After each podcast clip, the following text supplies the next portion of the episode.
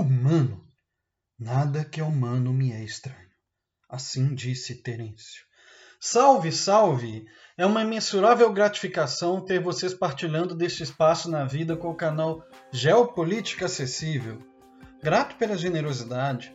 A missão do canal é manifestar que a geopolítica é importante, atinge a vida de todas e todos nós e pode ser compreensível, ainda que nada simplista. Dizem que o, se o filósofo Baruch Spinoza tivesse encontrado com Shakespeare, teria lhe dito: o mundo inteiro é um ator e as pessoas meros palcos. Ouviram dizer? Ah, mas devem ter ouvido dizer a respeito do tema de hoje. Geopolítica Acessível convida-lhes para um mergulho na questão Jerusalém, que contribuirá diante de muitos embates retóricos. A cidade de Jerusalém, considerada sagrada por religiões importantes em termos humanísticos, o que está envolvido na sua disputa? A sua treta final é a respeito de quê? De questão de, de qual religião que é melhor? Será isso? Vamos ver. Trafegaremos pela cultura, geografia, história, política e direito. Muitos anos de esmiuçados trabalhos arqueológicos puderam descortinar um período muito remoto de assentamentos humanos no território onde hoje é Jerusalém, a partir de escavações em uma colina na parte sudeste da cidade, e os achados remontam à transição entre a Idade do Cobre e a Idade do Bronze, cerca de 5 mil anos atrás.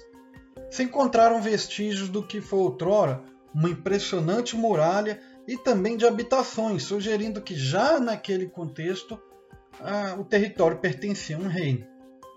As primeiras menções ao nome para a cidade referem-se como Urusalim e Russalim. Considerando análises sociolinguísticas e culturais, o nome reporta-se ao antigo deus cananita Shalim, divindade do crepúsculo, de onde o termo hebraico Shalom, paz. Então seria algo como a fundação de Shalim, a fundação do deus Shalim. Inscrições egípcias entre 1900 a 1800 a.C. se referiam também àquela cidade, apontando que ela chamava a atenção dos governantes daquele reino. Logo, provavelmente a antiga muralha servia de proteção contra conquistas. Mas século, quatro séculos mais adiante, sob o faraó Ramose, ela já estava sob vassalagem egípcia. E menos de dois séculos depois, esse poderoso reino egípcio começou a experimentar insurreições dos povos vassalos. Há uma magnífica joia arqueológica de correspondências oficiais egípcias contendo mensagens conclamando ao governante vassalo daquela cidade para se mobilizar por uma guerra contra os povos chamados genericamente de Apiru, que alguns especialistas cogitam posteriormente formar os hebreus. Com o enfraquecimento do poder egípcio naquele território, a cidade foi governada por vários povos da região de Canaã, como os jebuseus. A arqueologia encontrou somando um acúmulo de evidências, que a época em que a literatura bíblica aponta a cidade como tendo sido governada por Davi, ela era esparsamente habitada e tinha, relativamente, uma infraestrutura modesta. Ou seja, houve um rei Davi com seu reino sediado naquela cidade, mas não era de vulto. Se tem um suporte para o quadro que foi pintado séculos depois de um robusto reino salomônico. Há alguns achados que, cuja interpretação estão entre, em disputa pelos estudiosos. Uma muralha protetora que dataria do período salomônico, possíveis evidências de um palácio, estruturas que poderiam evidenciar que o, que o, o reino subjugava um, um povo é, de, um, de, um, de um reino chamado Edom e explorava riquezas minerais deles, mas ainda nada foi estabelecido, com certeza. De toda forma, o antigo reino de Israel não era absolutamente uma nação judaica, o que se infere pelo fato de ter formado um reino de Judá ao sul. Ela era uma caldeira multiétnica, cujas linhagens se perderam na história após a conquista por parte do Império Assírio, que promoveu uma deportação em massa por volta de 720 a.C. Esse reino de Israel não incluía Jerusalém e outras terras sul-palestinas, Posteriormente, o que teria sido o reino de Judá ruiu em 586 pela tomada por parte do Império Babilônico. há que se ressaltar que praticamente apenas a elite havia sido de fato deportada. Houve um restabelecimento no período sob colonização persa. A Pérsia foi um império que sucedeu à Babilônia, foi vitoriosa sobre a Babilônia. Não mais se constituindo um reino ali de Judá, não havia mais um rei, foi uma província vassala com uma hierarquia política aristocrata sacerdotal, com cerca de 1.100 km quadrados apenas, não era grande. Foi-se defeitos a antiga estrutura de clãs antigas, a unidade fundamental se constituiu em torno da família nuclear, e a unidade monetária foi sendo a moeda persa satrápia, que não foi, era muito difundida com capilaridade na sociedade como moeda corrente, era mais um símbolo de créditos. Decorreram depois outras conquistas com o ápice por parte de Alexandre o Grande, do imperador do Império é, Greco-Macedônico, instaurando uma política colonial relativamente tolerante com a cultura judaíta até a morte dele no ano de 332. Após isso, se conflagrou um período de guerra sangrenta disputando entre os sucedores de Alexandre disputando o, o, o império, chamados Diádocos. Em meio a essas guerras, Ptolomeu tomou Jerusalém em 312 a.C. e um imenso número de judeus deportado e passam a viver no Egito, com uma comunidade relativamente autônoma, dotada de um líder próprio, o etnarca. Outro governante sucessor nessa disputa, chamado Seleuco, domina a região conhecida como Síria Côncava, que abrangia a Síria, Fenícia e o restante da Palestina. Um, um, sobrinho de um então sumo sacerdote judeu chamado Onias II, o sobrinho José, foi designado como chefe do povo e consegue obter do rei Ptolomeu, no ano de 242 a.C., o direito de recolher impostos na região. No século seguinte, o rei helenista Antíoco Epifânio persegue a religião dos judeus, a cultura, e impõe à força a cultura e religião helenística, com, com, simbolicamente consagrado numa traumática profanação do templo judaico. Explode a insurreição da família dos judeus dos Macabeus, com o ápice em 167 a.C. O movimento, vários movimentos de guerrilha, contando com a inspiração de mártires, foram ampliando a mobilização do povo, impondo uma forte resistência e obtendo conquistas. Um dos sucessores dessa família, chamado Simão Hircano, procede à judaização forçada de uma importante cidade helenística no ano, e no ano de 141 a.C. conquista a província da Judéia e se alia com os reinos de Esparta e Roma. O filho dele, João, amplia essa judaização forçada de outras cidades palestinas. Por que judaização forçada? Que nessa cidade já havia uma mistura de povos e culturas implantada pelos colonizadores. Devido aos massacres e genocídios, ocorre uma, uma ruptura, né, uma fragmentação entre os judeus, com partidos dos saduceus, dos fariseus, dos rafidins, dos quais descenderam posteriormente os essênios, outros grupos menores e aristocracias volúveis. Alexandre Janeu, uma importante, uma autoridade judaica pró-saduceu, foi instituído como rei sumo sacerdote. Nesta época, a arqueologia encontrou datado dessa época valas comuns que evidenciam práticas de massacres extremamente violentos contra homens, mulheres e crianças, com destaque para decapitações em massa. Era como se fosse um governo do que a gente conhece hoje como o Daesh, ou mais vulgarmente conhecido como Estado Islâmico. Imagina, é como se fosse um governo. Após a morte do Alexandre de Janeu, a viúva Salomé Alexandre ela já é, chama o partido o partido Sarizeus, advindo então um período de ciclos de vinganças, revanches, massacres, até que no ano 63 a.C., Roma intervém de vez e Pompeu impõe a chamada Pax Romana de 37 a 4 a.C., a Palestina e seus povos, que incluíam os judeus, mas não eram exclusivamente judeus, experimentam o fim do jugo asmoneu para o novo jugo do governante Herodes, que governa a Judéia e promove muitos investimentos em obras, em grandes obras.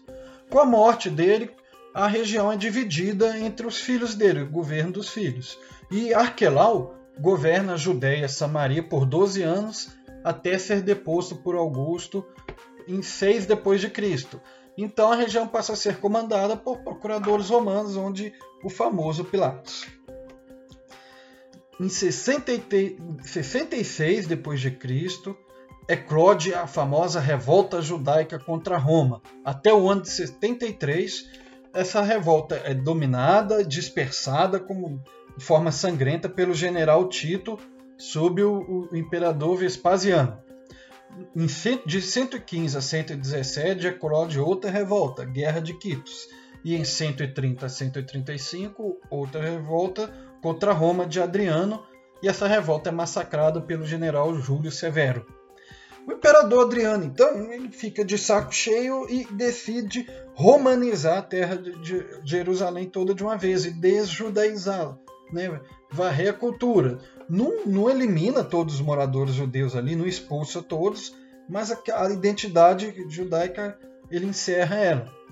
E então, em regiões aos arredores de Jerusalém, judeus com melhores condições econômicas, maioria senhores de terra, reorganizam a identidade judaica em torno de um núcleo dentre as identidades judaicas que existiam. Um núcleo dentre os fariseus, né? um setor dos fariseus.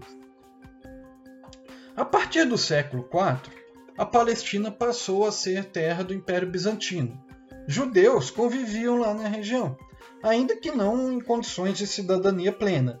Até que eles apoiaram a invasão persa no início do século VII, pois o Império Persa lhes prometeu maior status. Então, foram, a maioria dos judeus foram expulsos, grande parte foi morar na Pérsia, onde por séculos e até hoje há uma importante comunidade judaica no Irã, muitos judeus iranianos. Décadas depois, os muçulmanos conquistam a região pelo calif, o califa Omar e a dividem em Jordânia e Palestina, chamada Filastina.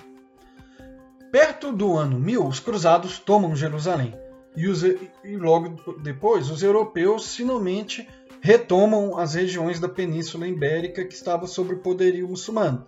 E o povo da terra de Al-Andalus foi embora e com eles foram embora muitos judeus e os cristãos que não eram bem aceitos pela Igreja Católica Romana, eram perseguidos, cristãos ortodoxos orientais, nestorianos, monofiscistas e outros. E lá naquelas terras muçulmanas eram aceitos em paz eles os judeus.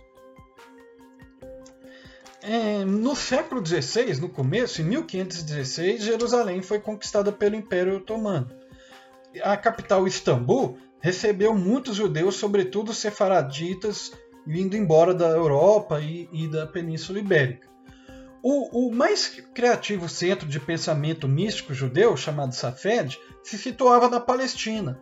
Lá vivia um importante pensador chamado Isaac Luria, que formou escolas da Cabala. É,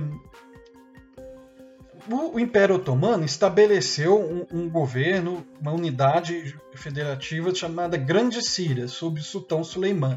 E lá ele que ela abrangia a Palestina. E ele estabeleceu a regra da paz religiosa, promulgando liberdade de culto, ainda que a religião oficial do Império fosse islamita, teriam direitos aos cultos, judeus e cristãos, proibindo violências por motivos religiosos, coibindo, na verdade. Né? As comunidades judaicas e cristãs pagavam a taxa de captação e tinham seus próprios sistemas legais internos, né, entre elas, desde que assegurasse lealdade ao governo. Ele reconhecia nas províncias da capital um chefe espiritual de cada comunidade que, além da, de manter a ordem, é responsável pela coleta da taxa, Gisva. Tudo bem que não tinham os, os, todos os direitos políticos dos muçulmanos, mas eram protegidos por um estatuto chamado Dins, pagavam um pouco mais de tributo, mas podiam ter ascensão social. Judeus, por exemplo, eram importantes no, no, em serviços financeiros, administravam fazendas fiscais, muitos eram artesãos e negociantes de metais preciosos. Contemporaneamente, muitos judeus são descendentes dos povos da antiga região de Canaã, mas há um número significativo de, de ascendência do leste europeu, região leste europeu e turcomana, com parentesco, ascendência com os antigos povos chamados Khazars, que são descendentes dos hunos. Inclusive, o idioma natal é o Yiddish, secundariamente é o hebraico. Também há os judeus que descendem de convertidos de um antigo reino de Imar, no atual Iêmen, descendentes de povos do Maghreb e de nômades berberes. Foi na metade do século XVI, que, do século XIX, perdão, que eclodiram os movimentos sionistas modernos, no esteio da amplificação de um forte clima cultural do nacionalismo, que muitos consideram a religião moderna, né, o nacionalismo. O movimento se dividia mais ou menos entre sionismo político, sionismo trabalhista e sionismo cultural, com uma subdivisão espiritual. Não havia consenso algum sobre como, onde e, e, e se constituiria um Estado judaico, como se definiria certo a identidade do, desse Estado, mas todos concordavam que devia ter uma pátria judaica, um lar dos judeus. Por muito tempo não se sabia o nome ao certo dela e Israel nem aparecia entre o mais comum a ser proposto. O mais comum era Sião. Um dos pioneiros da, da liderança do movimento sionista moderno, Theodor Herzl, escreveu em 1896 um tratado chamado O Estado dos Judeus e deixava exposto um certo grau de arbitrariedade. Ó, dizia, ele escreveu assim: Vamos escolher a Palestina ou a Argentina? devemos aceitar o que nos for dado, o que for selecionado pela opinião pública judaica. Nessa época, houve o sexto Congresso Sionista com forte debate sobre a possibilidade de, de colonizarem Uganda, ou também uma, um pedaço da Argentina, e prevaleceu a posição de aceitar uma proposta britânica de colonização no leste africano. Com o declínio do Império Otomano nos, nos finais do século XIX, elites, elites turco-otomanas aproveitaram para lucrar com terras que eram habitadas e cultivadas por moradores árabes, que, pelas ligações deles com, com o, o governo, eles conseguiriam papéis né, de documentos. E colocavam nos contratos lá que eles eram donos, e os moradores, os donos, só descobriam quando aparecia um comprador lá reivindicando.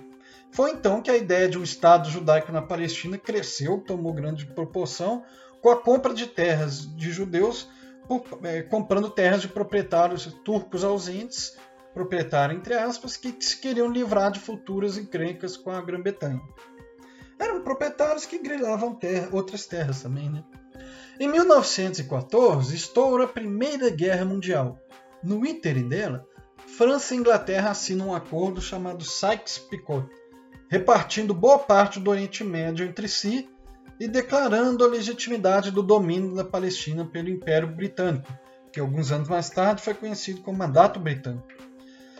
O Império Britânico promulga uma declaração chamada Declaração de Balfour, na qual afirma ser oficialmente favorável a estabelecer um Estado judeu e facilitar a migração dos judeus para a Palestina, que vai ganhando proporções cada vez maiores. Em 1919 ocorre o Congresso Palestino, onde os moradores da Palestina rejeitam a Declaração de Balfour e expressam sua aspiração à independência. Decorrem anos de intensa repressão inglesa que vai sempre recusando a possibilidade de aceitar um futuro Estado árabe. Churchill, inclusive, joga armas químicas posteriormente é, na Palestina e onde hoje é o Iraque. Em 1942 ocorre um, um, um, congresso sionista chamado Biltmore em Nova York. Declara ali a intenção de um futuro Estado judeu em toda a Palestina. E três anos depois é fundada a Liga dos Estados Árabes, registrando na carta de fundação que a Palestina deveria ter um direito legal à independência e reconhecimento internacional com o protagonismo dos seus povos que viviam lá. Em 29 de novembro de 1947, após votação na Assembleia Geral, as Nações Unidas aprovam a Resolução 281, que determina o fim do mandato britânico e a partilha de um Estado, com 44% do território para os árabes palestinos, que tinham uma população então de 70% do território, e 56% para um Estado judeu que tinha população de 30% declarou que algumas terras das fronteiras, ali com Síria e Jordânia, seriam zonas de armistício. determinou que a cidade de Jerusalém fosse definida como um corpo separado, corpus separatum no direito, sob regime internacional especial e administrada pelas Nações Unidas através de um conselho curador designado para desempenhar as funções de autoridade administrativa. A cidade deveria ser desmilitarizada e neutra, oficialmente bilíngue em hebraico e árabe, com igualdade de direitos civis e liberdade de culto para seus povos. Nenhum dos dois lados ficou satisfeito. Palestinos rejeitaram o plano de partilha. Autoridades judaicas, como o líder Ben Gurion, manifestaram-se que não tolerariam um percentual de árabes de mais de 15% no território. Ele chegou a escrever: as fronteiras não, as fronteiras serão determinadas pela força e não pela resolução da partilha. A autoridade judaica, como era chamado o governo, elabora o Plano Dalit, conhecido como Plano D, de expulsão de moradores árabes. O plano recapitulava deliberações daquele Congresso sionista de Biltmore e estabelecia um Estado judaico de cerca de 80% do território do que antes havia sido mandato britânico, que se comporia de os 56% expresso na resolução da ONU, 24% tomado do que foi otorgado ao Estado palestino e 20% do Estado da Jordânia. Foi então uma decorrem anos de tensão. Na década de 60, Israel profere ataques contra a Jordânia e ataques contra a Síria disputando controles de terras e aquíferos. A Síria tinha um tratado de defesa com o Egito, então se desencadeou uma guerra que foi vencida rapidamente por Israel, que então recebia ajuda militar pesada dos Estados Unidos. Nos anos 50 recebeu ajuda da França, Inglaterra e pouco antes, em 1948, recebe ajuda soviética de Stalin e da Tchecoslováquia, né? recebe tanques e fuzis. Nessa guerra, ela anexou a porção oriental de Jerusalém, de população predominantemente árabe. Atualmente, outra porção de Jerusalém goza de status internacional. O governo israelense tem buscado reverter a situação de maioria demográfica composta de árabes lá em Jerusalém. Restringe a construção e abertura de negócios por parte de árabes, confere subsídios para judeus e para projetos de fundações judaicas privadas de caráter nacionalista. Há uma tensão interna no país de Israel entre a população do interior do país, que é mais conservadora e tradicionalista, com a população da capital Tel Aviv e Jerusalém é vista como estratégica para mediar isto, e também é vista pelo governo como estratégica para uma futura anexação definitiva da Cisjordânia, sacramentar isto. O crescimento demográfico lá da cidade é bem maior do que a da capital, e o governo promove políticas públicas de infraestrutura e subsídios para atração de empresas estratégicas lá para Jerusalém. É com o legado desses traumas que se lida hoje. Então não é uma disputa de quem, qual, quem, é, qual religião é, é, é certa ou errada. Não é uma disputa disso como alguns pensam. Geopolítica Acessível é um canal de informação, conhecimento, mas antes de tudo busca qualificar a busca de compreensão, também trazendo a aspiração das pessoas em meio à vida em seus povos por reconhecimento e dignidade, encorpando a análise com a lida humana vívida, que muitas vezes é desfigurada em versões simplistas da história. Aguardamos vocês para o próximo episódio.